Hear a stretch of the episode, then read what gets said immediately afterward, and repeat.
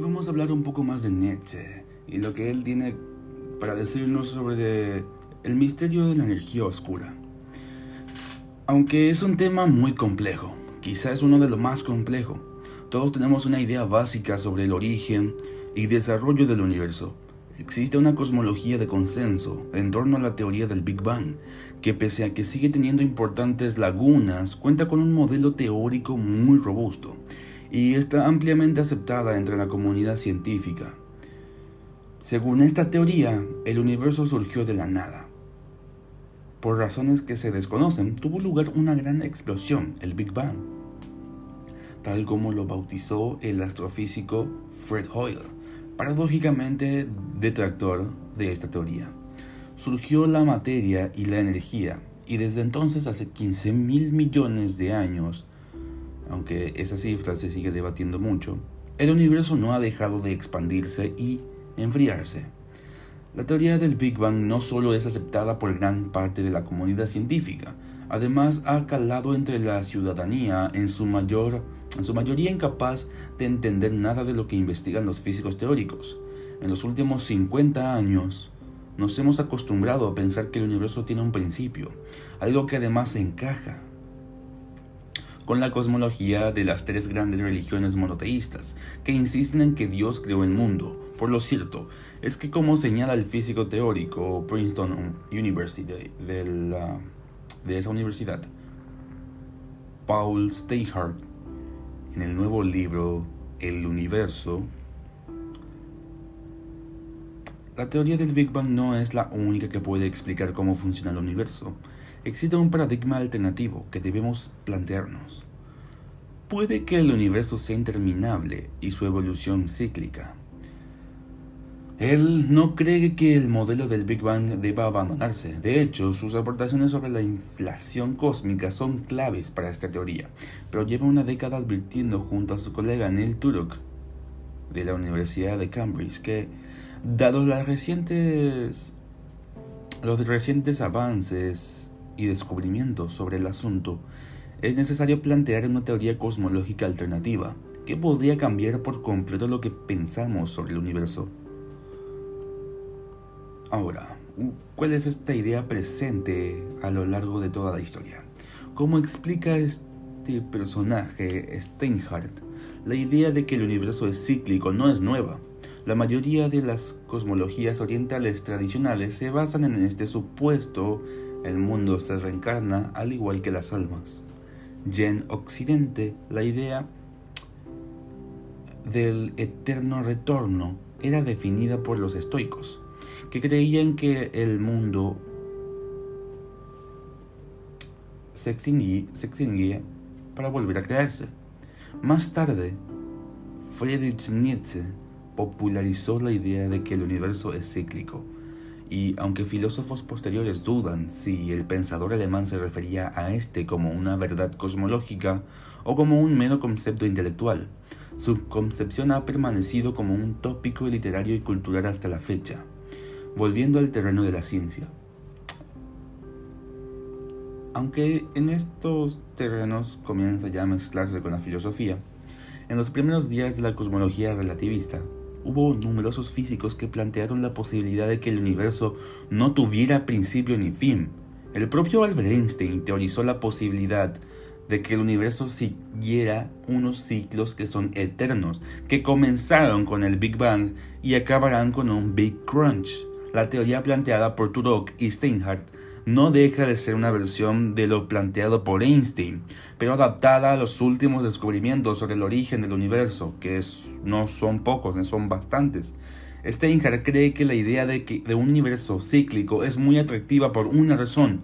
Si tienes un universo con un principio, tienes el desafío de explicar por qué empezó y las condiciones con las que empezó, pero si tienes un universo cíclico es eterno, por lo que no tienes que explicar cómo empezó.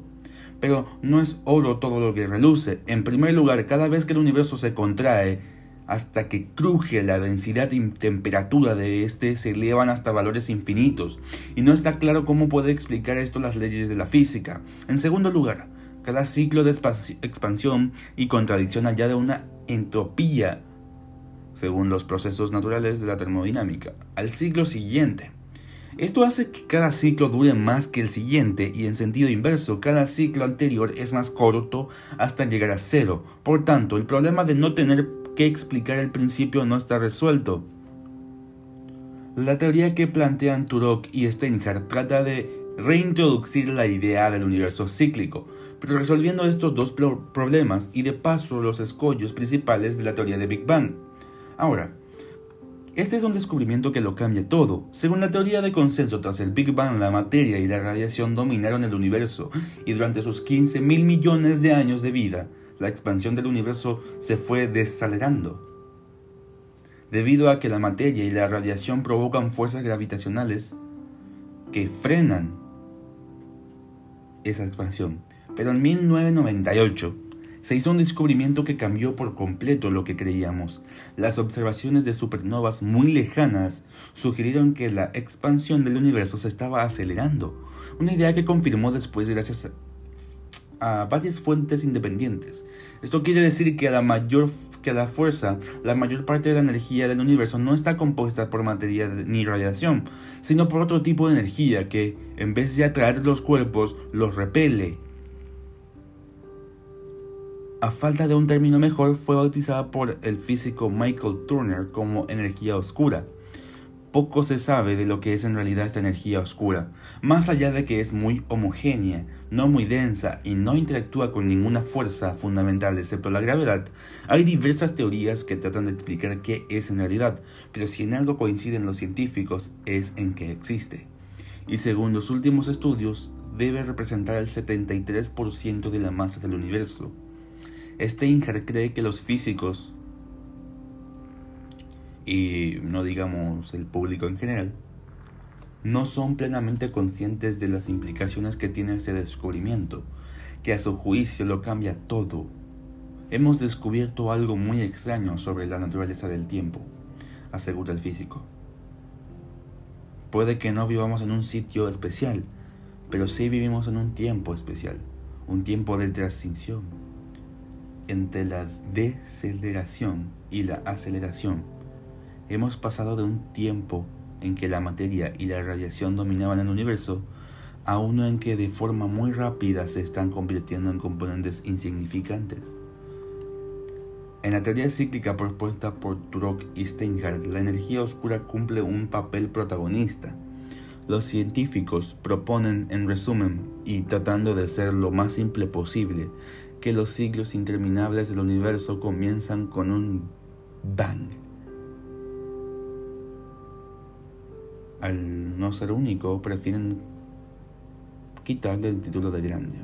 Cuando el universo alcanza su máxima densidad, tras esto hay una fase dominada por la radiación, después una fase dominada por la materia, en la que se forman los átomos y las galaxias, y tras esto una fase que es en la que estamos ahora, dominada por materia oscura. Mejor dicho, energía oscura. Según esta idea, la energía oscura deja de ser un actor inesperado que los científicos no saben dónde colocar en la teoría del Big Bang, a ser el centro mismo de la evolución del universo. La energía oscura es responsable de los ciclos. Cuando domina el espacio hace que la expansión del universo se acelere y después de varios miles de años después vuelve a contraerse hasta que el ciclo se resuelve en un crunch, que será seguido de inmediato de un nuevo bang. El resto de detalles, que no son pocos, están explicados gracias a las branas, entidades físicas conjeturadas por la teoría M, que es la teoría universal que unifica todo lo que sabemos sobre las supercuerdas que juegan un rol fundamental en la teoría de Turok y Steinhardt, ya que de su colisión depende su particular bang. Ahora, sabemos mucho, pero no tenemos certeza de casi nada.